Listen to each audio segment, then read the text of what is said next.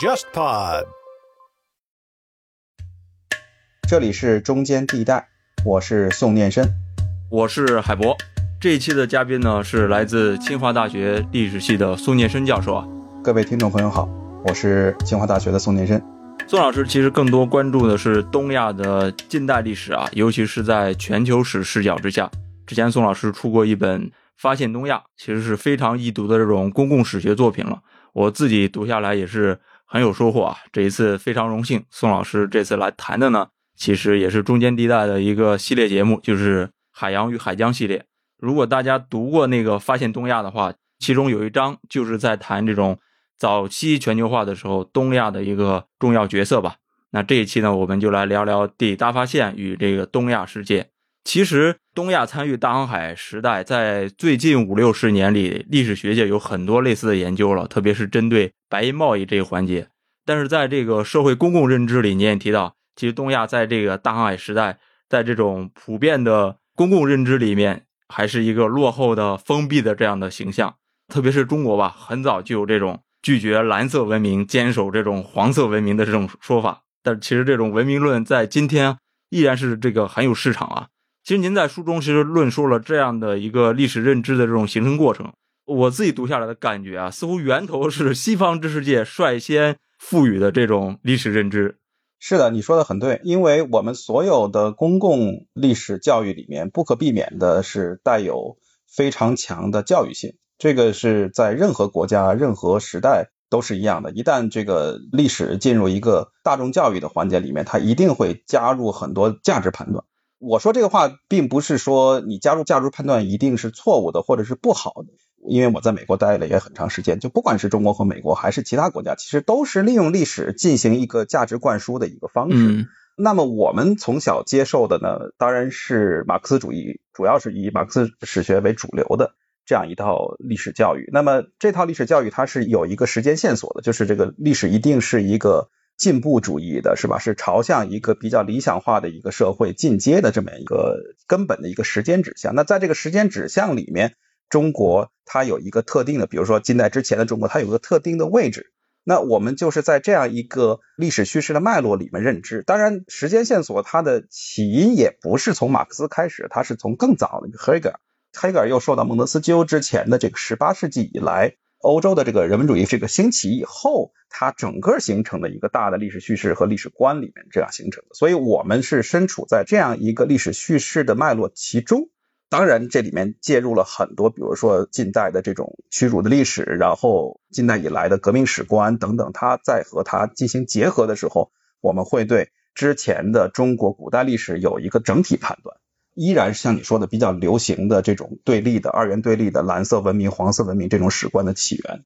嗯，其实我觉得可以从一个更具体的事件谈起啊，那就是您在书中也是着力的描写的一个事件，那就是马格尔尼访华。马格尔尼啊，其实这也是被之后的包括历史学界啊、公共舆论反复拿来说的这么一个事儿，他会做出各种各样的解读吧。那其实我看最近湖南卫视还有一部叫《中国》的这个纪录片。其中他有就有一集，他是演绎了这一段，就很长一段时间里，他也是被指向这是大清帝国封闭、愚昧、守旧、保守、停滞的这么一个象征了。其实，在您书里，我觉得是真的是要对这种刻板印象大有要这个翻案的意思哈。我其实不是为了翻案而翻案，就是我觉得你说清朝封闭、落后、保守都可以，没有问题。但是它的主要的问题在于，它不是呃唯一的一种解释方式，所以这个也是我想利用咱们中间地带聊天的时候，想进一步的做出一个更细致的解释的问题。因为比如说我们呃从这个三十年前还是四十年前开始，对于费正清的这套撞击反应理论，就有很多批评。对对对。但是你去呃仔细阅读，比如说保罗柯文。他对于费正清的批评，他并不是说费正清那一套一定是极端错误的。他说不是，他的问题在于你的解释力是有限的。嗯，那么你站在不同的历史时期，你看到的这个我们前面的历史，只是为了你前面你现在解释你现在位置的这样一种历史解释。那么当这个历史形势发生变化的时候，我们对于前面的这个历史的看法和解释，肯定是要随之发生变化的。就好像我们如果站在一七五零年去写一个全球经济史，那这个时候全球经济史的主角一定是中国，一定是印度，对吧？不会是欧洲的，因为它的欧洲的占的份额很小。那么你站到一八五零年，站到呃一九四五年去写的话，一定会是完全不一样的。那同样的，我们在今天回顾瓦格尔尼事件的时候，确确实实历史材料也好，和后续的历史发展也好，给我们提供了更多的可解释的方法。那么我们进一步就可以认识到，我们之前站在那个位置有一定什么样的问题，因为我们是站在否定的角度，预先去设定了一个价值判断，所以我们去把我们当时认为好的，比如说开放一定是好于封闭的，进步一定是好于保守，我们把这种价值判断。带入了对于历史的判断，那这个时候去就是跟历史本身发展的这个脉络就无关了。现在我们当然做的是，不是说我们能够完完全全摆脱我们今天所站的位置，今天的这个价值观，并不是这样。我觉得很难，就是作为历史学者来讲，甚至大众来讲，非常难以摆脱。但是我们能够尽量的去意识到，把意识形态的这些判断和历史本身的脉络尽量的分开。我们要去回到一个历史脉络里面去再看。那么尽量的贴近当事人的想象，他的想法是什么样？好在就是这个马格尔尼事件，可以说从上世纪八九十年代以来，一直到今天，不断的有人在重新的发掘新的史料，然后从新的角度去认知它。所以这个提供了我们非常丰富的解释角度。那么用这种解释角度来回看我们以前比较固化的那一套解释的话，就发现它是不够的，它需要被丰富，它需要被重新的认知。对对对。特别是您刚刚提到，就是从上世纪九十年代开始吧，特别像那个赫维亚，他写过那个《怀柔远人》嘛，《怀柔远人》。这之后，就是似乎从美国学界的这种大讨论，引发到了中国学界，开始各种各样的写这种回应的文章。其实当时还还是是非常这个大的一个讨论了，应该说，所以也是引起了一个很大的这种冲击啊，对于当时的这个学界来说，是的。这个冲击分两方面，一方面呢，当然他当时用比较人类学的，就文化人类学的这样一种所谓我们统称为后现代的一种方式去重新审视这个事件，不带有一个固定的说一方是胜者，一方是输者这样一种，而是把它看作一种不同文化间的一种碰撞。那么他是研究的宾礼，就礼仪为什么会成为一个问题，而且这个礼仪在后世的礼中是怎么样去阐释的？这是一个比较新鲜的角度，而且当时他获奖也是主要是因为他这个文化人类学的角度引入了历史分析里面，呃，是获得了很多肯定。但是呢，在美国他又引起了另外一种反应，因为他可能在解释史料的时候有一些瑕疵，有一些主观臆断的东西，所以那个周希瑞就写了一些批评的文章。但是我觉得其实都应该吸取吧。我们在看这个海外的汉学著作的时候，你对于他对于史料解读的。准确性到底能够容忍到什么程度？这个是我觉得是很关键的。就是如果它不影响它的最主要的观点的表达的话，那么这是一种我们可以接受的一个方式。如果它的这个史料的解读完完全全扭曲了它的原因，而且严重影响到它的这个主要观点的表达的话，那就是另外一回事。所以，到底怎么样去把握它其中的这种瑕疵和它的这个主要观点之间，我们吸取什么，不吸取什么，这个是每一个读者都需要去考虑的问题。嗯。其实，在您的整个技术里面，我也看到，其实提供了很多这种细节证据啊，其实是非常有意思的。就是比如说，当时有一个英国的漫画家，在马格尔尼还没有出发之前，就已经虚构出了当时这个和乾隆见面的这种场景，这个是非常那个有意思的。可以看出，当时这个英国的这个报纸也是很发达呀，英国的媒体也是很发达。对，当时他有一个当时的那个政治环境，就是他的那个公共舆论开始兴起。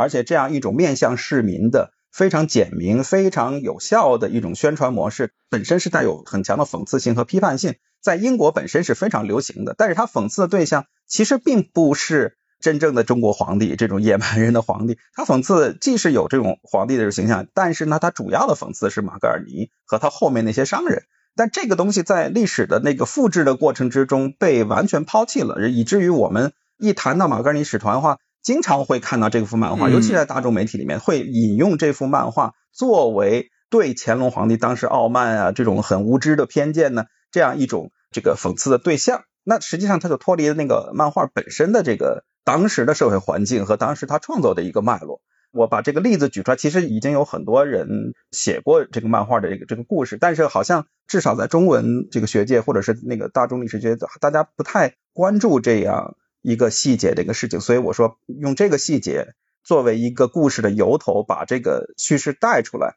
可能是比较有效的，让大家知道哦，实际上我们不但生活在历史叙事包裹的一个环境，而且这个历史叙事实际上后面是有目的的，这个目的实际上是在特定的历史环境里面形成的，我们要把那个后面那个它的 agenda，它的那个议程把它抛弃出来给你看，这样你才能知道。啊，实际上我们的这个历史永远是在被阐释、被重新阐释的过程之中。其实还有除了这个漫画之外，我其实还有看到另一个比较有意思的细节，就是当时乾隆的这个回信。当时乾隆回信好像是在一八九六年才全部翻译成这个英文嘛，也就是说在一百年之后才开始乾隆的回信在英文世界里面被那个更多的人看到。其实，在一百年前就这个事件发生的时候。它只是一封就是信而已，没有人注意到这个事情，它没有引起任何关注，至少没有引起公众的关注，而且我们都没有看到它正式的被翻译成全文翻译成英文，所以整个的那个事件，就马格尔尼这个事件本身也是在后来的历史里面，尤其是鸦片战争发生以后的历史里面，被突然变成一个好像中英之间的这个矛盾的导火索。最早提出这个礼仪问题的是美国总统 John Adams，他认为是。那个时候已经发生鸦片战争，所以后世的解释者，尤其是西方的解释者，会把鸦片战争和马格尔尼做一个因果的一个联系。但实际上，我们 无论是从中方的史料还是从英方的史料来看，这个后面的这个因果实际上是相当弱的，实际上是相当弱。你很难说这中间有一个，如果有一个因果的话，那可能前面的这个马格尔尼使团影响了小斯当东，当当时他才。是是几岁的这样一个翻译，他是随着他爸爸来觐见这个乾隆皇帝，乾隆皇帝还给他礼物啊什么，还觉得他中文说的很好。那是他后面的一些经历来讲，是使他产生了更多的一种对于中国的这种殖民的这种希望，所以他起了一个中间的作用。但是这个作用和觐见礼仪也好，和中国是不是封闭保守，这个并没有什么直接的关系。所以。以前的西方学界能够见到的这种历史叙述里面，强行的把这个马格尼事件作为因，然后鸦片战争作为果，这个实际上是对殖民行径的一个很明显的一个洗白的行为。其实我们有必要重新回到那个历史当中，而不是所谓后来的这种历史叙述和历史认知当中去单独看这个事件了。如果回到那个历史场景当中，马格尼访华是不是对于清帝国和英帝国来说，只不过就是一次普通的这种外事活动呢？如果用今天的话来讲，呃，如果用今天话来讲呢，它也普通也不普通。它不普通的在什么地方？我先说，是因为这是第一次的官方的正式接触。这个马格尔尼是作为英国国王的使者啊，钦差，他自己称是钦差了。好像后来乾隆说你不能叫钦差，你得叫贡使，在礼仪的这个修辞里面有不同的叫法。但是这是一次官方的接触，当然马格尔尼是带着很多这种希望过来的。但是这次接触的。直接的资助者实际上是英国东印度公司。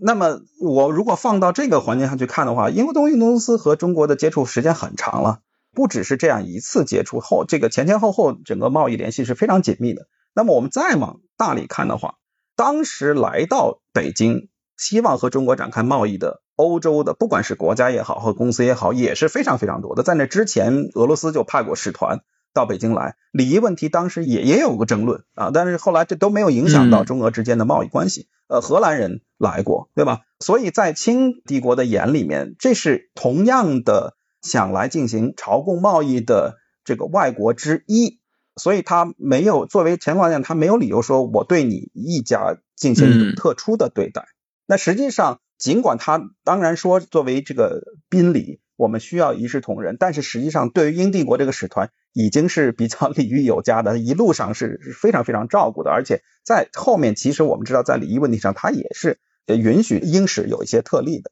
对吧？所以是已经是有一些特殊的利益和特殊的权利了。这个是因为当时，呃，我们现在也知道，乾隆已经通过边疆的这些情报机构意识到，这次来访的这个英吉利人就是在 印度。在那搞事情，然后再威胁了西藏的这些这些人，所以他实际上是有联系。他知道乾隆完全不是不知道这些人是从哪儿来的，干要干什么，他完全知道，他也非常的警惕啊。而且不同的场合下，他也说过，我将来可能他是一个很大的隐患，所以他是意识到他们这些人既有权利，同时又是危险，但是在当时的这个礼仪制度之下，啊，你又不可能说我们今天说的啊，我们打开国门跟英国人应该进行自由贸易，这个不是当时讨论话题，完全不是。其实当初是已经有一套这种所谓的，我们用今天的话说叫外贸管理体制和外贸规范了。那当时英国人是不是提出了一些规范之外的需求呢？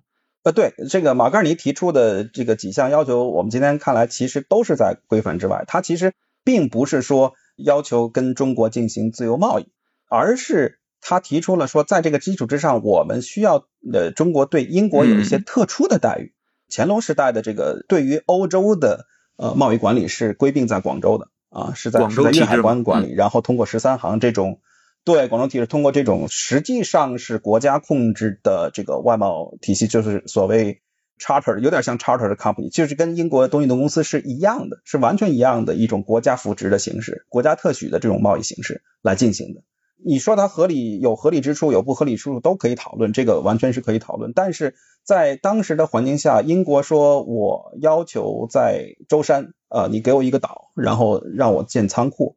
这个我觉得任何统治者恐怕，即使是今天统治者也不会答应的，对吧？我们跑到英国去说你给我呃伦敦外海的一个岛屿让我建仓库，这个恐怕是不行的。然后他要求，比如说要派使节常驻北京，那这个在中国的这个体制里面完完全全没有出现过，是特例。而且其他的欧洲国家都没有提出这样的要求，为什么乾隆皇帝会突然答应英国这样一个要求？英国当时也没有。说到了一百年后成为一个日不落帝国，那当时那么重要的一个欧洲国家，所以这个也不会答应的。特别有意思的是，我当时写这个文章的时候，我还没有意识到这点。我是去年牛津的沈爱蒂教授出了一本新的书，就是讲这个翻译的危险。他专门讲这个小斯当东和这个两个翻译使团里面的话，一个是小斯当东，一个是李自彪，他是一个中国的天主教徒，他在。欧洲学习天主教，然后会拉丁文，然后他被这个马格尔尼选中作为使团的翻译之一，回到中国。实际上，他这个使团里面提到的最后一个要求就是准许这个传教士传教。经过沈爱蒂老师那个研究发现，这个其实不是马格尔尼提出来，马格尔尼根本就没提，这个是在翻译的过程中李自彪自己加进去的。他作为天主教徒，他说我要加了一条说准许传教。那当时的背景。是在康熙的时候产生了中国礼仪之争，然后康熙做了非常多的努力，没有办法沟通，让这个罗马教廷认为中国的祭孔祭祖实际上不是宗教，而是一个习俗。那二选一，你这个罗马教廷不准中国人祭孔祭祖，否则你就不能够成为这个教会的成员。康熙只好说，那就不要传教了。等于说是有一个禁教的这个行为，这个禁教的后来到了雍正和乾隆的时候，有时候松弛一些，有时候严谨一些，所以大体上是不准准许传教士在中国活动，作为科学家，作为就是你为外国人服务是可以的，但是你不能传教。在这个背景下，你突然加入一条，我要求准许英国人传教，这也是非常奇怪的。作为乾隆来讲，我想他看到这条，他也觉得这个莫名其妙，肯定是不会答应的。当这个回复传到马格尔尼的时候，马格尔尼也莫名其妙，他说我没有说这条，这条是哪来的？他当时想申辩，但是使团已经离开北京了嘛，所以他也没有一个机会真正的向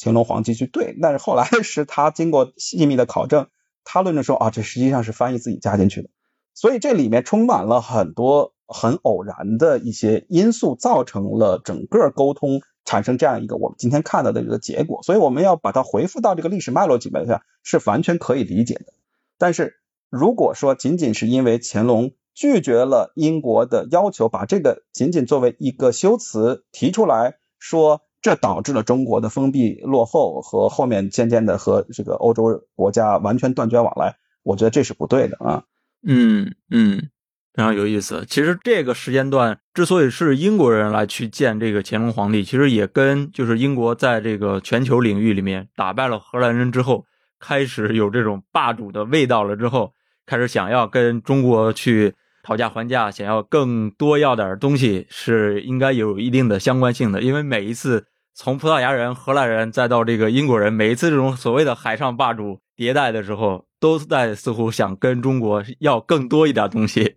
没错，你说的非常对，这是几乎是一个 pattern，从开始最早的这个葡萄牙人开始，跟明朝就对，而且你说的这个背景，我觉得是非常非常必要的，因为英国当时实实际上我们知道，英国之所以去经营印度，是不得已而为之，因为他首先在跟这个荷兰争夺那个海岛东南亚这个香料贸易的时候是输掉的，后来在美洲又跟这个法国和荷兰进行这个非常激烈的争夺，也没有占得上风。他当然后来跟法国的这个七年战争他是赢了，然后法国怀恨在心，所以法国后来会去支持这个北美的独立运动。然后在那儿扳回一城，那英国整个又退出了这个北美十三州的这个殖民地，然后更加把注意力只能去转向印度。那这个事件，呃，它从经营印度开始，然后逐渐说我不经过东南亚，不经过这个海岛东南亚这一块，而是或者是从印度直接跟中国产生关系，或者是两边旗下从广州口岸，然后和中国产生跟这个整个大的全球竞争的这个格局和背景是有密切关系。你这一点说的非常对。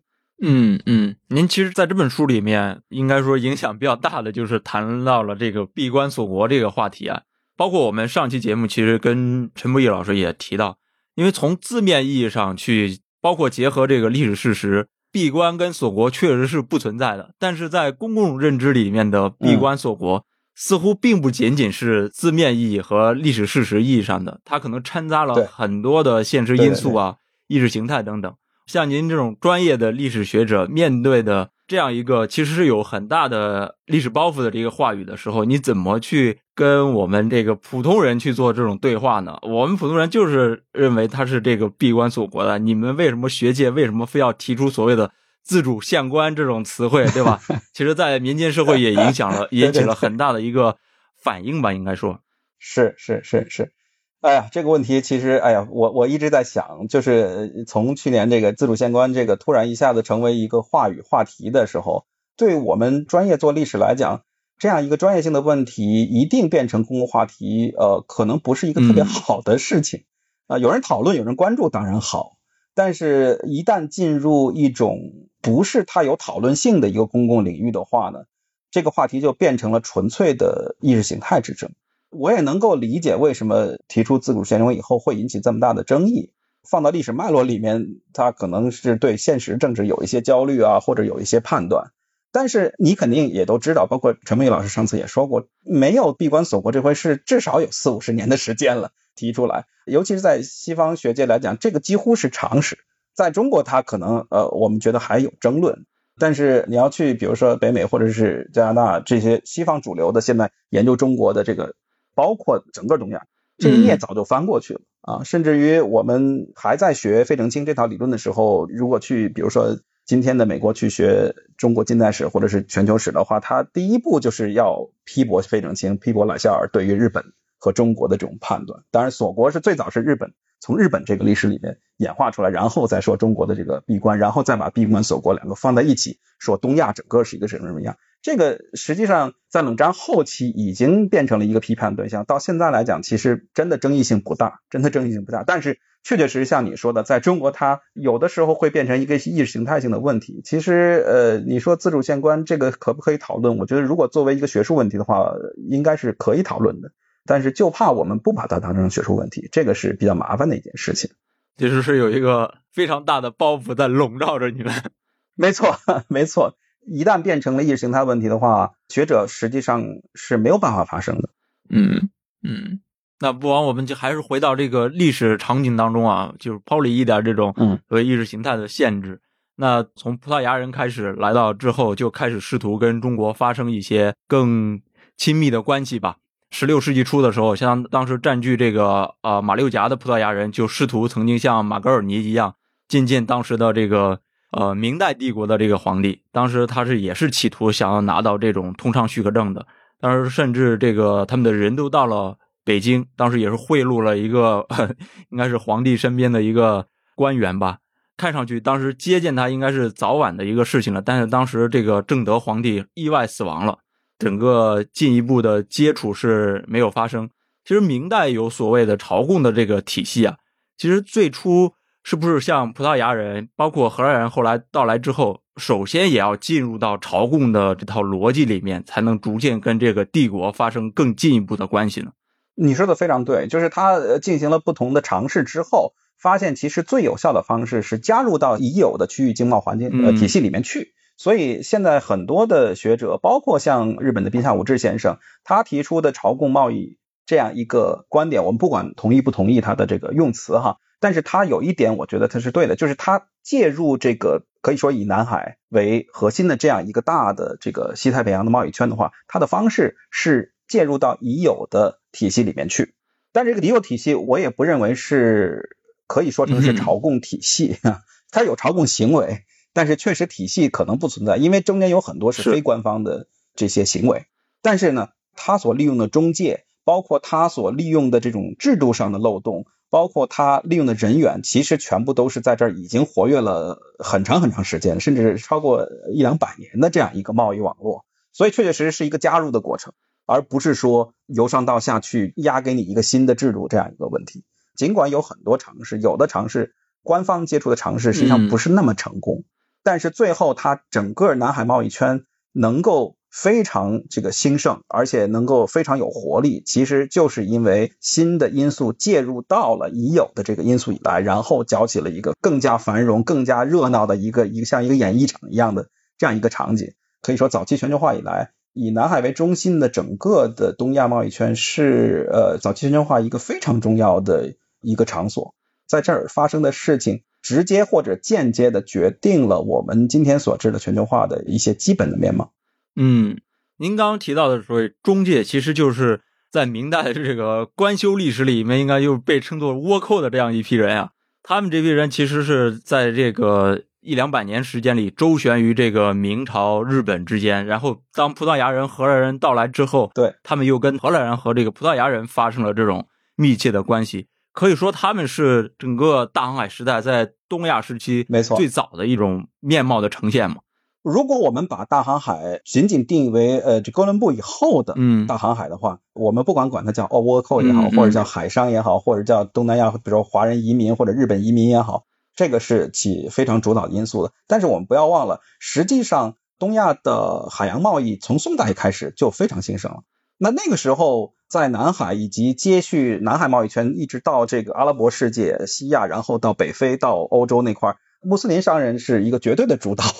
对吧？所以为什么马六甲那一块很多这个穆斯林的政权，包括郑和他下西洋，他利用的这种航海的知识和资源，也很大程度是来自于前辈的这个穆斯林商人。所以绝对不光是倭寇这些，就是东亚的我们讲的或者日本人或者是中国人里面，还有一些朝鲜人、越南人，也包括来自于中亚、西亚这样一部分当地的这个商人，他们进行的这种跨大西洋贸易，实际上是非常厉害的。也就是今天我们讲的所谓的海上丝绸之路那一块。真的是一个多国部队，你很难分清楚到底哪些是中国人，哪些是其他人的这样一个场景。对，而且还还可能都是各种混血的。没错，没错，没错，包括语言用的都是非常洋泾浜的各种各样的语言混在一起。对，嗯，其实您把这个群体命名为这个海商集团嘛，嗯，我们都知道的比较知名的一个代表就是这个李正集团，嗯，那个李旦跟郑氏家族的这样，对，这个像李旦，我就看那个蒲正民写的那本书里面，他就提到。从马尼拉开始起家的这么一个状态，然后到了日本长崎，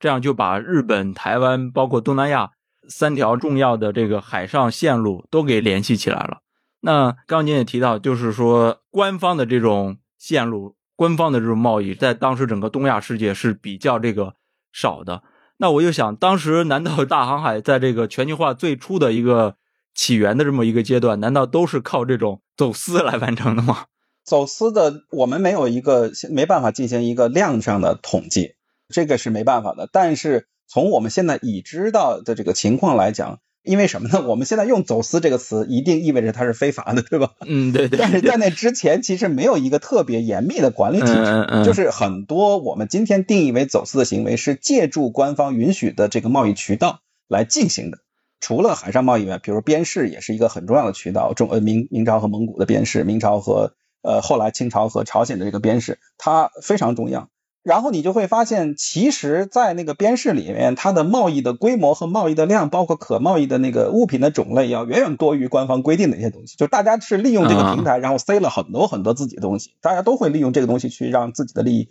进行最大化，这个非常可以理解。就是我个人不太成熟的一个理解，因为我也不是像陈老师那样是专门做海洋贸易的。我觉得是所谓的这个朝贡贸易，实际上铺设了一个平台。比如说中国、琉球、呃日本，然后和东南亚之间，实际上这个航道进行了一个很好的一个平台上的沟通。但是各个不同的行为者在这个平台里面实际上是自由发挥的，而他们起的作用是非常非常重要。这里面一定要说哪些是官方允许的贸易，哪些是走私的贸易，好像这样一个区别来讲，对于我们认知，从全球化这个角度来讲，认知它当时的这种非常复杂而且又非常有活力的这种贸易关系来讲，好像不是特别有必要。嗯，这又带上了现代人的这种眼光了错，。是的，是的，是的。就我们一提呃海盗，我们一提海海盗肯定是坏人，然后一提走私，那嗯走私肯定是坏的。但是在当时来讲，其实好像没有这么严格的区分。当然，后来因为这个海上贸易，呃，这个所得的利润越来越多的时候，我们发现所有的国家都开始试图介入到这个贸易国里面，然后进行管理和控制，这个是一个很必然的趋势。其实当时的那些海商集团应该是非常具有这个国际化的一批人。没错你像其实那个李诞本身是一个那个华人，但是他在这个马尼拉长大，会说这个拉丁文，然后去到啊，受洗，对对，然后各种语言，日本，然后跟日本的这个官方还会产生一些很密切的联系。对他有拿到朱茵状，对，对，它又是一个官方允许的，所以你你这非常模糊对啊，非常模糊。其实这个你放在这个我们现在这个历史里面再看，这样的人应该是一代枭雄了。就是你很难想象，在那个年代竟然有这样的海上的这种人物吧。是的，是的，是的，的确是。其实，在明清整个一代的过程当中，用今天的话叫国际因素啊，其实影响也是很多的。这个也是一个全球化造成的一个原因吧。比如说像军事上，像明代曾经为了对抗当时的满洲，想要雇佣这个葡萄牙人这个军队的，那企图这个北上用嗯他们的火枪去对抗这个当时的满洲。对，还有红衣大炮，对，红衣大炮。嗯，那经济上呢，那明代当时已经进入了所谓的这个世界体系，相当于白银当时是非常重要的这个流通货币。因为有学者指出，明代之所以灭亡，很大一程度上的原因是因为这个崇祯继位之后，它这个不断变化的这个海禁政策，让原本马尼拉的一些到这个广州、福建的这个白银线路中断了。原本白银贸易是非常正常的一个渠道，忽然中断之后，明朝这个白银突然性的紧缺，导致了这种明朝的突然死亡吧。不知道您怎么看这种初代的全球化在整个明清易代过程当中它起到的这种作用呢？呃，这个问题特别好，就是实际上关于明清一代，我们现在已经听到了不下七八种解释。这种决定性因素非常多。我想肯定不是单一因素嗯导致的，就是每一个因素在一定的时刻，它突然就起到了一个推动的作用。那你说这一个因素它能不能在那一个时间、在那个地点一定发挥这样的历史作用呢？我想可能是不能，它是各种因素恰好叠加在一起，然后就造成了一个所谓的明清一代，而且实际上我们知道，并不是简单的清取代了明，因为明本身不是被清推翻，它是被内内部因素，对吧？它被它是被李自成推翻的，那中间又涉及到很复杂的更多，比如官僚机制出现什么问题，这个呃农业税收出现什么问题，然后它本来设置的这种兵役、这个驿站的这种制度，呃，突然废止，又出现了很多像李自成这样突然失业的这些职业军人。等等等等，这些因素包括气候啊，等等等等，当然都是一个贡献性的因素。呃，但是就是单一的一个因素来讲，我们会讲到，如果站在一个全球化的一个角度来讲，贸易因素确确实实非常非常重要。即使明代没有说白银的这种流动性的这个减弱，我们也可以从另外一个角度去看，就是努尔哈赤为什么突然作为一个建州女真、建州卫的一个酋长，突然变成了一个非常强大的一个因素，是因为他掌握了更多的对明贸易的一个特许状，对赤书，对吧？他把整个女真部族的赤书几乎都收归自己，包括后来蒙古一些赤书。建州女真实际上它，你说它农业不是那么发达，对吧？它集采也没有那么发达，但是它的贸易是非常非常强大的。那么它控制了整个呃北疆、东北这个边疆和内地的之间的贸易关系，使它一下子变成了所有女真部族里面最强大的。然后利用这样一个财力进行兼并，然后和蒙古再联姻，最后最后变成了一个非常大的一个军事和社会组织，就八旗这样一种制度建立起来。所以确确实实，我们过去来讲。一般的历史不太会讲到贸易啊、金融啊、经济在这里面起到的作用，但是我们换一个角度，如果看到这中间，包括你提到白银流动性的问题，包括毛皮非常重要，嗯、对吧？它整个这个毛皮贸易，然后谁在控制贸易通道，谁在获得贸易特权，然后这个场景在和整个全球呃十六、十七世纪以来的这种全球贸易网络逐渐形成，然后它起的作用越来越重要。从这一个角度来看的话，我们对于明清一代会有一个更丰富的一个理解。嗯嗯，其实就是把整个变换过程当中呢。尽可能多的这种变量给它搜集到，然后去解释到。对对对对，而不是单独的，就是他觉得这个变量重要，他觉得那个变量重要。对对对，历史从来不是说一个单一的，或或者这么说，很少是一个单一的决定因素所能够主导的。在分析的时候，我们也是尽量就是不要用一个单一因素。这也不是说所有的变量都要纳入考虑，越多越好，而是说我们站在今天忽然发现哦。我们今天所处的世界，其实和十六世纪那个世界开始形成的一个趋势很有关系。我们当时在那儿是可能没有意识到，但是现在意识到了。那么，在整个它的兴起的过程之中，它产生了什么样的影响？我们逐步逐步就可以把这些因素纳入进来。嗯嗯。刚刚您提到，就是最初满洲人在东北做的这种所谓边关贸易啊，我其实挺想呃再跟您进一步的问一下，因为我看过您之前在理想国解释过那个中俄尼布楚条约啊，非常推荐大家去听一下。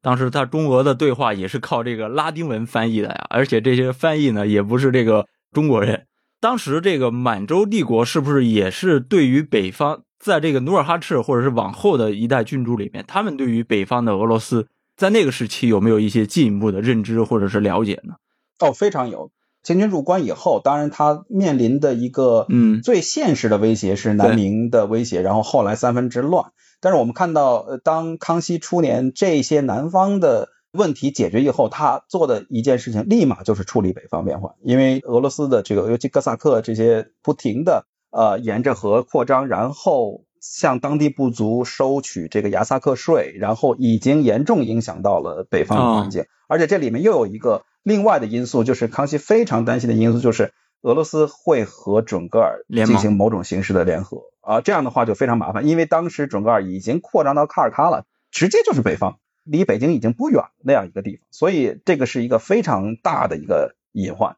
那么从五零六零年代以来呢，呃，这个沙俄也开始派出呃外交使团到北京，也要进行一个贸易，因为他们也意识到，实际上在黑龙江流域，如果你再往南拓的话，会付出更大的一些人力和这个财力上的牺牲的。而俄罗斯当时其实也很穷，也不是说有一个非常复杂的全盘的一个殖民计划，没有，他无非就是说我找这个地方人收点税，然后要点皮毛，然后去欧洲跟人换，换更多的技术啊、工业品啊、钱啊等等等等。所以在这样一种情况下，康熙实际上，我觉得在呃，尤其是从一六六零年代到八零年代那个时候，他把重点是放在北方的。那这个时候，对于俄罗斯的处理就成了重中之重。所以我们能够看到，他派去到尼布楚跟俄罗斯谈判的，除了这个佟国刚和这个叫什么索额图、索额图和佟国刚这两个高官以外，实际上担任谈判任务的很重的是葡萄牙的传教士徐日升和法国刚刚到中国的传教士张成。这两个是用拉丁文跟这个俄方的这个波兰籍的翻译进行沟通和对话的，因为当时其实另外一个可能性就是采用蒙古语，哦，因为俄方代表呢是可以用蒙古语跟清朝进行更直接的交流，但是俄方觉得好像不太放心，就觉得还是蒙古还是好像因为他的认知里面的管清朝叫博格达汗嘛，还是蒙古人的汗，那所以觉得这个不够公平公开，所以就采用了拉丁文这样一个方式。那么我们就知道。尤其是起到非常关键作用的张成，他到北京才多长时间？他第一次被派到北方去谈判，到北京才两个月。哇！就是康熙非常非常急需这样的人才。当然，他第一次去的时候受到准格尔打这个卡尔喀的影响，没有去成，所以第二年的时候终于去成了，去跟伊布楚跟俄罗斯人谈判。所以在那个地缘竞争的环境下，我们可以看到双方，不论是俄方还是中方，对于解决。他们之间的这个领土问题和逃人问题是有一种非常急迫的心情，而这种急迫的心情是双方都根据自己的地缘战略的考量是有关的。俄罗斯已经没有因为他跟波兰那边进行了持续非常长的这个时间的一个竞争，然后跟瑞典也是一个非常大的一个竞争的关系，一直在在那边是有顾虑的，所以没有办法说我派更多的人。去拓殖这个黑龙江流域，所以也希望跟清朝尽快的达成一个解决的方式。那康熙当然他的非常重要的考虑就是准噶尔，就是说如果我跟俄罗斯这边达成一个协议的话，那可以保证在清准之间的这种竞争中，俄罗斯不会去介入准噶尔去帮助他。在这样一个地缘考虑之下，促使了两个帝国能够以一种我们今天看来平等的外交方式去处理逃人问题和边界问题，这个是非常先进的一个一个在我们看来是不可思议的一个外交成果。所以这个也是和整个可以说全球化以来，就是早期全球化以来，整个的欧亚大陆的地缘政治格局，这里面包括欧洲，也包括中亚，也包括内亚和东亚，这个完全串在一起，才会产生出这样一个结果。嗯，这就更多的联系起来，当时康熙皇帝面对的这种内外局势可能各有不同，才会产生这种各自的策略上的不同。是的，能感觉到，其实能够签订《中俄女捕处条约》近代条约形态的这样一个文件的话，其实有点这个见人下菜碟的意思。他在北方面对这么大的压力，可以做出这样的条约形式，但是在其他地方，他可能就不会用这种条约性质来进行这种合作了。因为权力关系不一样，确实是权力关系不一样。所以我一直强调一个观点，就是说，呃，其实没有所谓的朝贡体系。它整个是在一个朝贡的，可以说是一个修辞的状态下去进行，但这个修辞最妙的是，它可以各说各话，就是你怎么解释是你的事情，我在我的文件里这样解释，但是我允许你有你自己的解释，这个没有关系。所以实际上清朝它是把各种各样的，包括平等外交关系、包括贸易关系、海外贸易关系都纳入到一个整体的朝贡这样一个帽子下来，但其实这里面。它针对每一个对象的方式都不一样，因因为呃，这个我的第一本书是一本英文书，是讲中国和朝鲜之间的这个图们江划界的。这里面我就对比了在康熙和雍正吧同时的一个三场划界，一个是中俄尼布楚，一个是中朝之间的一个勘界，一个是中国后来和越南，就清朝和越南之间的勘界。你会发现，它每一个用的方式都不一样，就是它的那套话语是有很大的相似性的。包括把俄罗斯纳入到这个理藩院的这个管理体制里，把它看作是一个外藩。哦，它是理藩院啊。对，有理理藩院，因为它蒙古嘛，蒙古衙门它直接跟俄罗斯那边是事务是直接对接的，对啊，这个是可以理解的。但是它的实际做法，就是我们不要看他说什么，我们看他怎么做的。他对于真正的就是藩国和对于像俄罗斯这样突然过来的一个形式上跟他的这个理念上比较接近的一个帝国是不一样的。那他们。到了这个十九世纪，又有同样的边界问题又重新出现，那你会发现它利用的原则又不一样，对吧？就比如说，就越南，它一开始是要自小，要要我行，我不跟你争土地，那只要你恭顺臣服于我，那么我甚至可以把一些争议的土地我给你。但是到了十九世纪，越南成为法国的所谓的藩属国以后，那个土地是要要回来的，因为你跟我不是这层关系，所以你会发现它的这个外交实践。是远比我们认为的要灵活和实际的多啊，是非常实用主义的一种做法。但是在所有的实用主义的做法的外面，都会套上一层天下呀，然后宗藩呀、朝贡啊这样一个帽子去解释它。所以，我们如果只停留在字面意义上去看这个历史的时候，我们会产生非常表面化的一个印象。但是看到它的实践的话，我们发现这里面其实特别复杂，包括中央的理解和地方大员的理解都不一样，所以这个是我们在认知清朝或者是早期全化时代中国和世界关系的时候一定要注意的一个方向。嗯嗯，刚刚您提到这种实用性啊，我就可以接着说一下，像康熙皇帝对台的一些策略啊，他当时呃，我们都知道他做的那个海禁政策，其实就为了对抗郑成功嘛。他是手势，他都不是说收复台湾。他当时那个海禁其实是为了不让郑成功得到沿海的一个态势。对，这是一个防守的态势。对对对，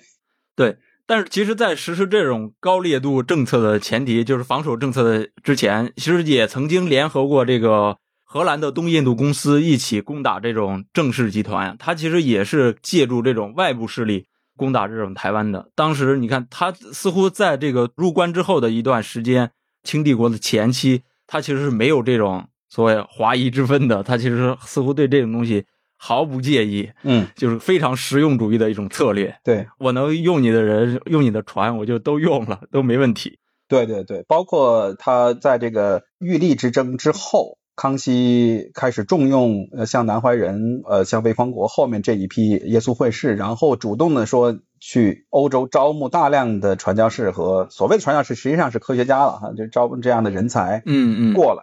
而且其实不光是清朝这样。比如说南明，一开始魏匡国是服务于南明的朱一建政权的，然后包括这个普弥格，波兰的这个传教士，普弥格尤其明显，他被这个南明说你去回到欧洲是要去向罗马教廷搬救兵的，所以实际上各方势力都非常乐于接收外来的这个权力，能够拉到我自己这一边。只不过有的成功了，有的没有成功。郑成功更是这样，郑成功的海军里面那是一个多国部队，对吧？在里面有日本的浪人，有 有黑人啊，更不要说有欧洲人，所以他是一个完全混杂的一个状态。当然，他的这个义理打的是反清复明，呃，那是没错的。但是实际上他在扩张自己势力集团的时候，他是有什么样的人，我就用什么样的人，包括雇佣兵。嗯。那刚才提到，当时呃，清帝国联合这种荷兰东印度公司一起攻打郑氏集团。其实当时那个环境下，应该说荷兰人是当时海上非常重要的一支力量了。整个在东南亚的香料群岛也是很有这个优势。这个是不是也是荷兰人想要试图和清帝国去进一步搞好关系，然后想要试图跟中国发生一点更亲近的关系是有相关性的呢？呃，一定是的。荷兰人非常关注明清一代的这个动向，他们非常关注满人到来以后会对在沿海进行贸易的这些欧洲的不同的竞争者之间采取什么样的策略。嗯，我举一个例子，我们知道传教士魏匡国，他在我想一六四五还是四六年的时候，他剃发了嘛，他剃发易服，然后倒向清朝，然后南怀仁派他回到欧洲去。解释这个礼仪之争，然后再招募更多的这个年轻的传教士来。他一开始就是还是用这个西班牙、葡萄牙的这套体系。他先到了马尼拉，然后到了马尼拉以后，他在呃一次这个航行过程中，他被荷兰东印度公司的船只俘获，然后就被荷兰人拉到了这个雅加达，就是这个荷兰东印度公司在爪哇的据点。魏匡国也是非常有意思，他就非常开诚布公，他就跟荷兰人说了很多很多情报。包括新来的这个，因为他是对于这这个清朝官员这些将领有亲身接触的。他说我跟他们谈的怎么样？他们到了澳门会是什么样？他们怎么讲？当时清朝也是对这个海外贸易是欢迎的。这些情报对于荷兰人是非常非常重要的，他们非常非常高兴。就是一个耶稣会士，你想荷兰人是新教徒哈，嗯，不是天主教徒，应该新教和天主教徒之间是有矛盾的。但是荷兰人从魏匡国这样一个天主教徒里面得到了非常宝贵的。中国的这个新的政权对于海外贸易，尤其是对于可能的西班牙和荷兰在这个地方竞争，他会采取什么样的态度？有了一手的资料之后，荷兰人是非常非常高兴，所以荷兰东印度公司当即决定说：“我免费让魏匡国搭荷兰东印度公司的船回欧洲，免费。”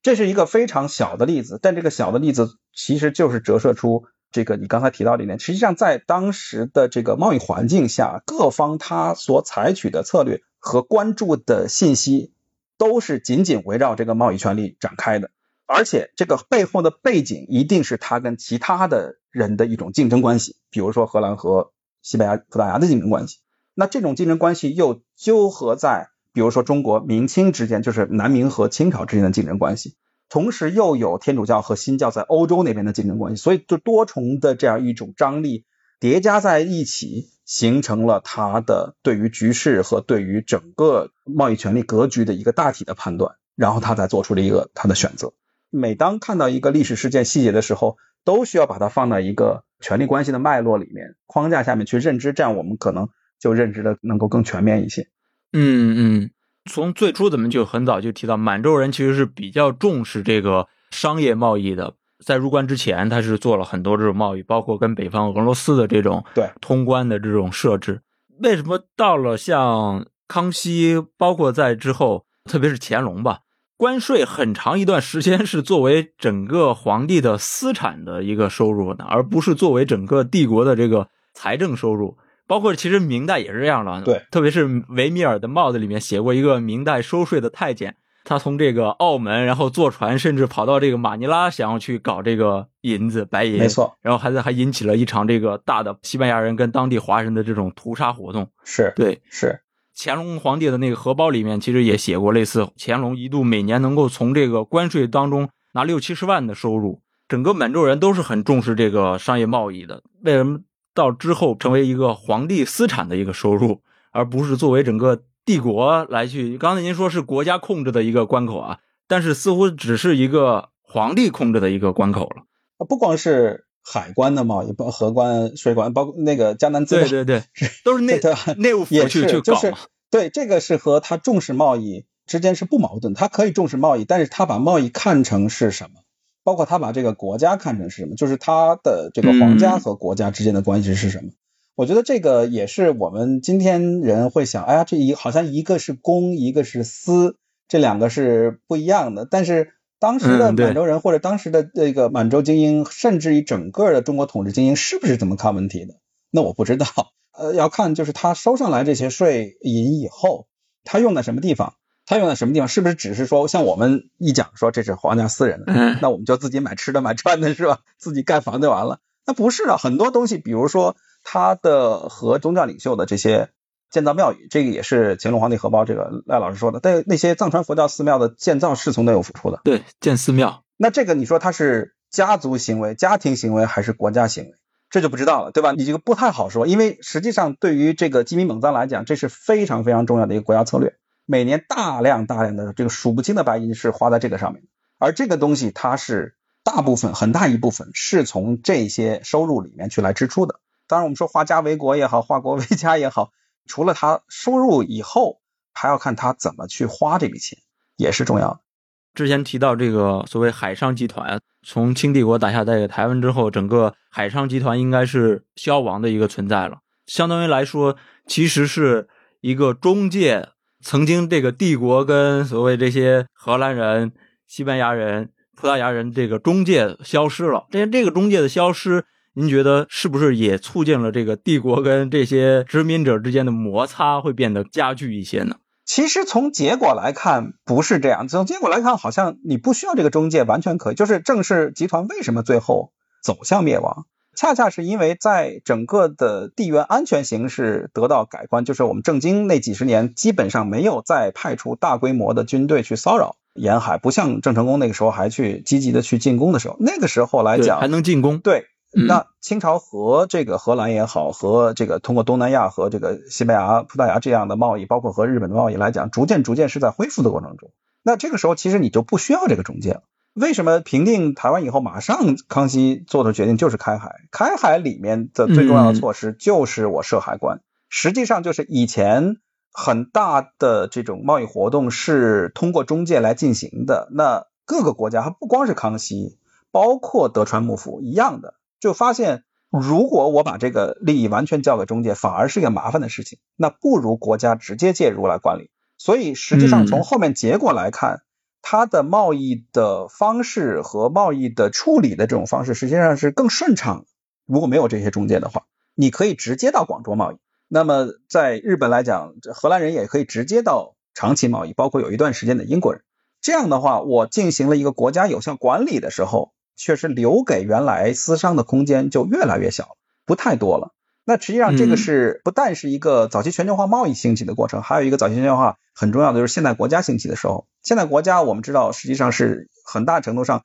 表现为财政军事国家。那财政军事国家它重要的一点就是除了垄断对于暴力就是对于军事的这种垄断以外，就是它打积极打到自己的财政。那我们看到在日本在清朝都是这样一个局面。那当这样的一个新的国家兴起的时候，实际上原来的那些游走于国家之间的非国家行为体，他给他们的空间确实是挤压掉了。所以这个我觉得也是部分的能够解释为什么后来在郑氏集团之后没有再出现这么大规模的一个海上集团，因为它的生存空间也小了。因为对于荷兰人也好，他也是觉得，那我直接跟你的行商去贸易，英国人说我跟你的行商贸易，你还能有担保，对吧？这里面我更安全，等于说规范化了。那规范化了以后，实际上对于原来的海商来讲，你就只有两个选择：要么你就加入到这官方这个体系里来，要不然的话，你就自己你不加入国家的话，你自己的这个实际上行动能力是越来越小的，是受限的。不是说没有，肯定还有，就是包括东南亚那一块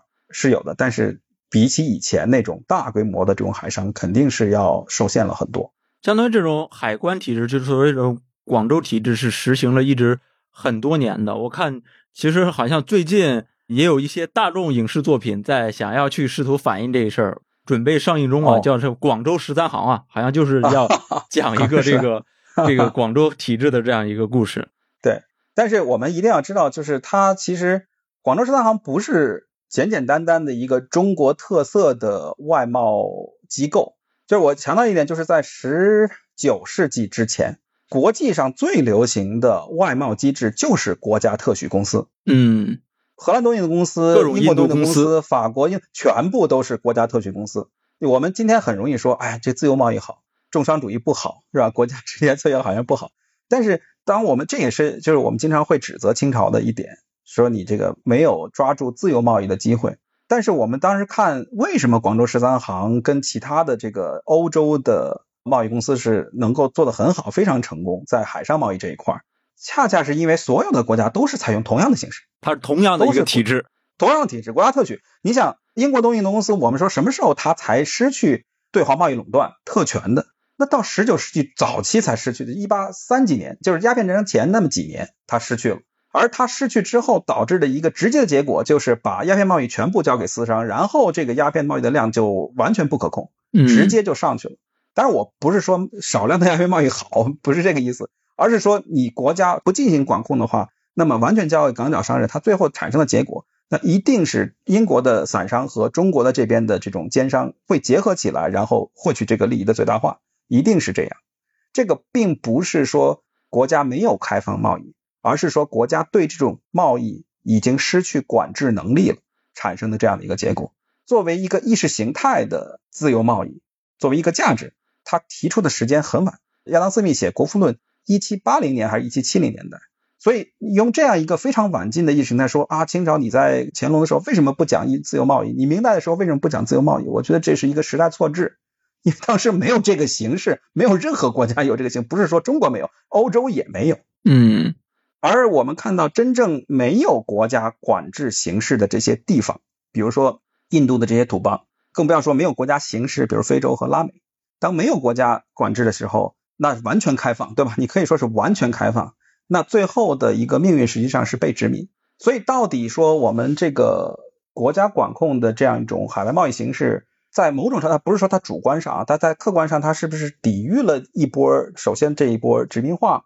啊、还是说它妨碍了国家向资本主义发展？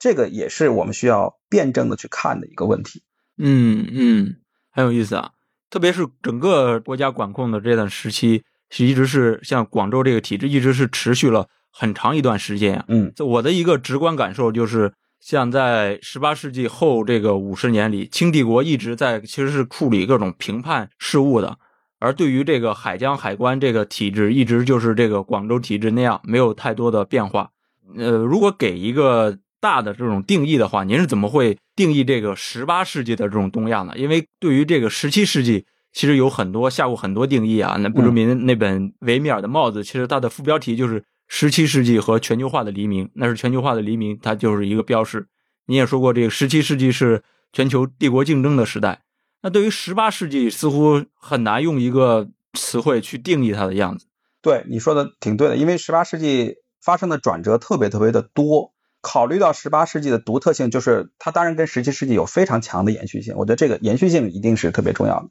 如果说它有某种程度上的断裂的话，我觉得是现代国家的一种兴起。现代国家兴起发生，同时发生在整个欧亚大陆的西端和东端，包括我们谈到的国家对于贸易的这个重视程度越来越高，对于贸易的介入程度越来越高，而且国家自身的这种财政军事国家这种形式也越来越稳固。而且中间出现了很大程度上就是国家和商人集团之间的这种博弈。那我们知道，在欧洲来讲，最后导致在十九世纪，其实从十八世纪末就开始了，到这十九世纪基本上是商人阶层越来越介入到国家的直接的管理和这个决策过程之中。尤其以法国大革命为标志性的事件，这种所谓的主权国家或者是你叫国民国家、民族国家也好形成。那是一个非常重要的一个历史阶段。那实际上它体现的是什么？它体现的是国家没有能力真正的去把新兴的这种市民阶级或者资产阶级纳入到自己的管制体制下面。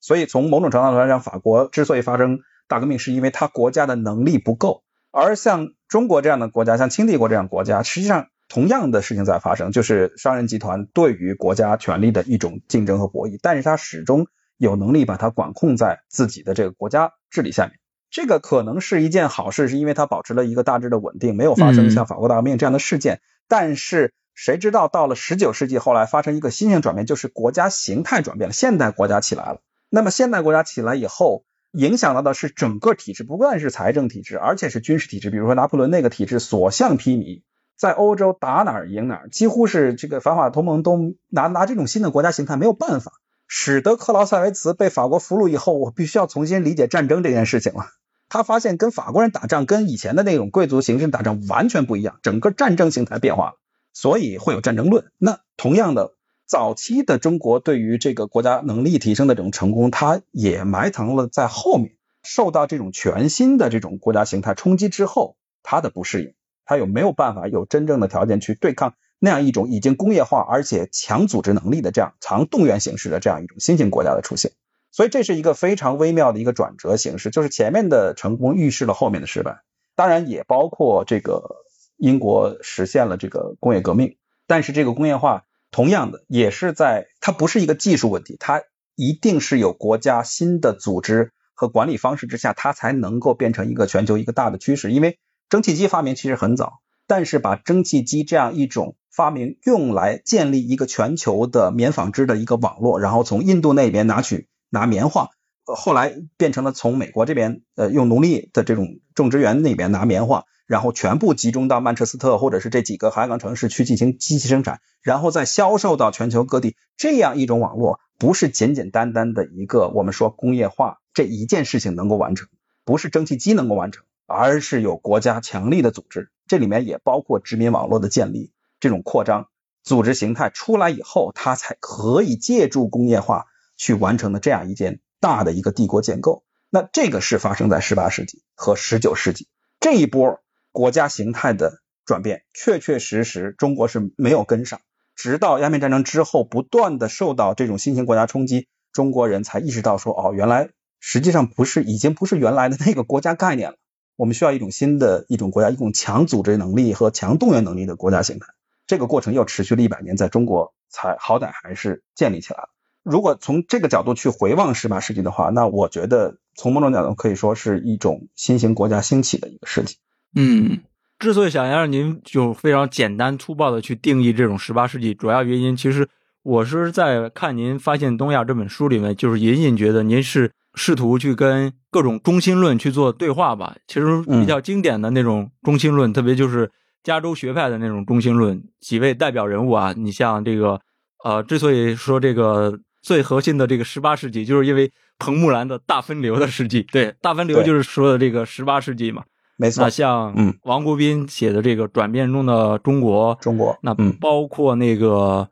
我也不知道为什么会把它划分到这个加州学派啊，就是这个弗兰克的这个白银资本，贡德弗兰克啊，对。他们都算是这个领域里面所谓要反对欧洲中心论的这样一种这个学派吧。我觉得您可能试图在跟他们去做这种对话，因为我知道您也很喜欢这个卜正民，卜正民好像跟这个王国斌是大学校友啊，非常好的一个学术关系的朋友。其实挺想知道您为什么会介入到这个中心论的论述里面？您是怎么看待像上世纪八九十年代他们开始？反这种欧洲中心论的这种表述跟历史叙述的呢？嗯，其实很简单，因为他们不是为了反对而反对，因为突然发现原来的那个解释方式不再适用了，解释不了了。在中国非常弱，日本也很弱的时候，当然是这样。你可以说撞击反应，那没有什么问题。但是你到了九十年代，尤其是亚洲金融危机以后，朝鲜、日本当然是陷入了某种程度上的一种停滞，但是中国突然崛起。那你就需要一个新的一个历史解释去认知为什么他会这样，肯定不是说是因为只是九十年代我我我们做了什么事情所以做对了，所以就不停的在往前去推广，然后就会发现，如果把中国放在一个整体的一个全球化的一个视角去看的话，它和原来我们认知的仅仅的单单的所谓非欧世界的殖民地有非常大的不同，它前期做了很多很多的准备。这些准备可能是有意做的，可能是无意做的。那到底是因为什么造成了今天这样一种格局？包括后面可能会出现一种新的政治的格局。那这是他们，我觉得是一个思考的一个出发点。当然，前面他们这一代人是经历过越战的这一代人，他们本身对于帝国主义和殖民主义是有很强的批判性。嗯这个是也是他们这一代人在他们上学的过程中是非常自觉的，呃，形成的这样一种国际化的意识，包括是就是反帝反殖的这样一种有点后殖民的这样一种意识。所以从这个两点出发，他们开始把目光投向中国，尤其是做中国研究的这些人，忽然发现，哎，我们可能需要一种新的解释框架，因为过去的解释框架确实已经不能够解释现在的一个情景。那这个我理解是，就是九十年代他们为什么会兴起的一个原因。当然，他们兴起也不是孤立的，也是跟北美整个学术界它的后现代或殖民理论的兴起，包括大家对于全球史的一个重视。嗯啊，就过去的那个辉格史派史史学已经是过时的了，我们需要引入新的一个史学角度，跟这个是有关系的。尤其是对于彭木兰来讲，他从一个研究中国的历史学家转变成一个全球史家，是跟整个我觉得是九十年代美国为主的这个西方学界的一个大体的一个趋势的脉动是合拍的，所以他才会是这样。所以就是实际上呃。有的时候我们会把李伯仲先生也算在加州学派里面，因为他也受他们的影响。这样一种反对欧洲中心主义的叙事，当然在现在来讲是毫不新鲜的这样一个话题，大家谈了很多的。但是是不是一定要找另外一个中心？这个是我想提出来一个问题。我们说哦，不要欧洲中心，我们行省化欧洲或者地方化欧洲 （provincializing all Europe）。但是我们树立另外一个中心行不行？那我从东亚的这个历史来讲，我觉得不行。这个努力其实不是没有人做过，日本人很早就做过。从历史叙述来讲，但是这种中心主义的思维带给他日本的并不是什么福祉，而是无穷无尽的灾难。从这个角度来讲，今天中国面对的很多的问题，包括困境，其实跟日本人在上世纪面对的一些问题很接近。我不是说完全一样，但是很接近。包括在学历上的思考问题，呃，日本人做出的这种思考方式，我觉得给我们一个很重要的借鉴，就是说。这种中心主义的思维方式是不会有未来的。所以，虽然借鉴加州学派一些东西，我是非常警惕说我们把中国说成是另外一个中心。嗯，实际上我们在讨论十六、十七世纪以来的这种全球化的这种连接形成的时候，我们会发现，就像刚才你说的，其实是无所谓中心的，它是一个特别去中心的一个过程。你不可能想象说欧洲人。在没有东亚人介入，或者没有非洲人、拉美人在某种程度上介入的时候，它会形成它的那种现代的样貌，它不会形成。就刚才我举的那个蒸汽机的例子就是这样，它不是一个英国在英国发生的事情，它是一个全球发生的事情。只不过有的人是作为奴隶去贡献这个网络，有的人是作为被殖民者去贡献，有的人是作为贸易者，有的人是作为中介或者等等等等，他扮演了不同的角色，但是他们共同塑造了我们今天所知的所谓现代。历史这样一个样貌，这个里面无所谓谁是中心。如果我们一定要把它捏造出一个中心的话，那么实际上我们并没有脱离这样一种线性的逻辑史观。嗯，你只不过是替代它了。而这种东西到最后来讲是去消到它的多样性，去消掉它的多元化，而且对于中国这个实际非常多元的这样一个政治体、经济体、文化体来讲是没有任何好处的。我们今天如何去定义一个中国？我们如何去定义一个作为民族的一个中国？这都是很多的问题。所以我在跟他们吸取了大量营养的同时，我想提出一个对话，就是我们应该去设想一个没有中心的一个世界。当然，每一个地方、每一个人群，呃，在某一个历史时段，它的介入的方式是不一样，有的主导性更强一些，有的可能被动性更强一些，但是都是一种介入。所以这样的话，我觉得在新一辈的在这个加州学派基础之上，我们再去思考全球史、世界史脉络的时候，我们需要明确的考虑到说，我们未来需要一个什么样的一个世界？因为欧洲中心主义的世界我们看到了，日本中心主义的世界我们看到了，那么下面一个，我们是不是要打造一个中国中心主义的世界？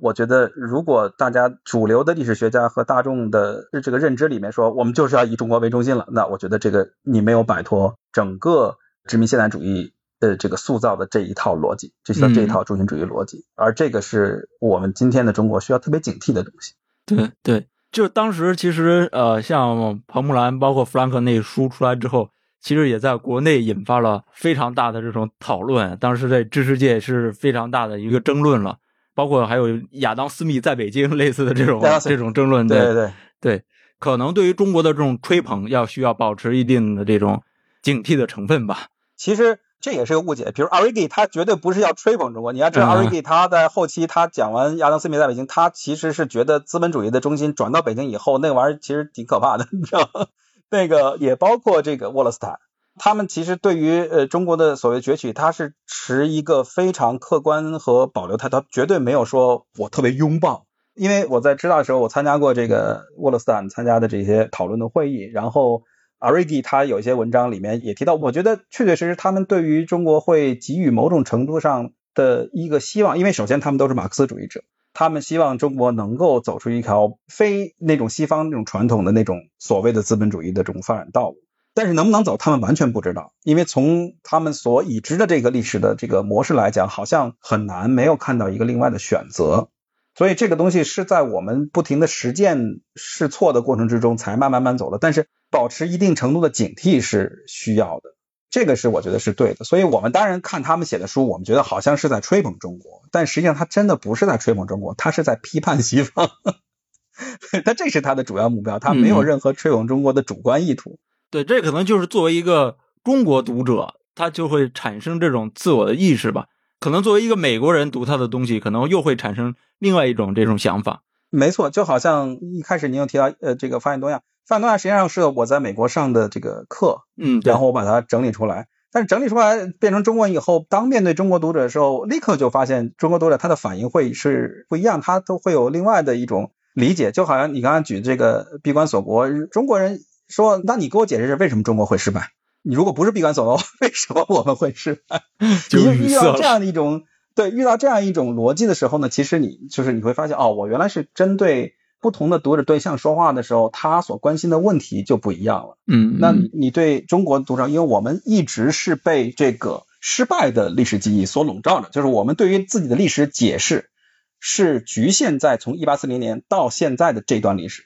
尤其是从一八四零到一九四九年历史，对所以我们整体对于自己的历史认知是被这一百五十年规范的。我不管五千年什么样，我不管五百年是什么样，我也不管最近这七十年什么样，我只管一八四零到一九四九。那一八一零到四九四九，对于我来讲很简单，这就是一个失败的历史。那所有的历史就要围绕这一段历史去解释。那在这样一种前提之下，所有的对于历史的认知都是围绕这一百五十年进行的。但是我想说的就是，不管是中国的历史还是世界历史，不是这一百五十年所定义的。如果我们真要想去谈论历史的话，我们应该把他的眼光和他的视野，不管是时间的跨度还是空间的跨度，应该看得更大，我们才能够找到自己比较准确的一个定位。嗯嗯，我记得当时那个我看卜正勉写那个《纵乐的困惑》里面，其实就讲的那个综艺的困惑，对对对，对《综艺的困惑》里面，他其实有一节写的非常精彩啊，就是说总结了一下他那代比上一代可能进行的一些新的论说、新的突破、新的更新吧。他就说他们的那代师长并非是错过了他们观察到的这个历史风景，而是他们可能站在和我们相异的火车轨道的弯处，看到了我们所看不见的历史。很重要的一点，他说很重要的一点就是，你只要确保从火车窗户里看到的面容不只有你自己就行。对我们不要看到的只有自己。对对对，而且对于呃，尤其是我们中国人在看中国历史的时候，我觉得采取一个就是既有一个向内的视角，同时我们要站在外面去看自己，有这个视角也是特别特别重要的。我们有的时候把自己简单的就是对于比如说加州学派的理解，或者是海外汉学的理解，认为说他是批评中国或者是吹捧中国，这个两分的视角可能是过于简化的，因为你中国自己如何看待自己的历史，关切的不光是中国人自己。因为你如何解释自己的历史，就意味着你将来如何解释世界的历史，也不是将来现在就在解释世界的历史。比如说，我们如何去认知非洲的历史，这个大家准备好了没有？我们如何去跟非洲人去交流说，我认为你的历史是什么样的一个历史？我认为拉美的历史是什么样的历史？我认为南亚这些印度人的历史是什么样的历史？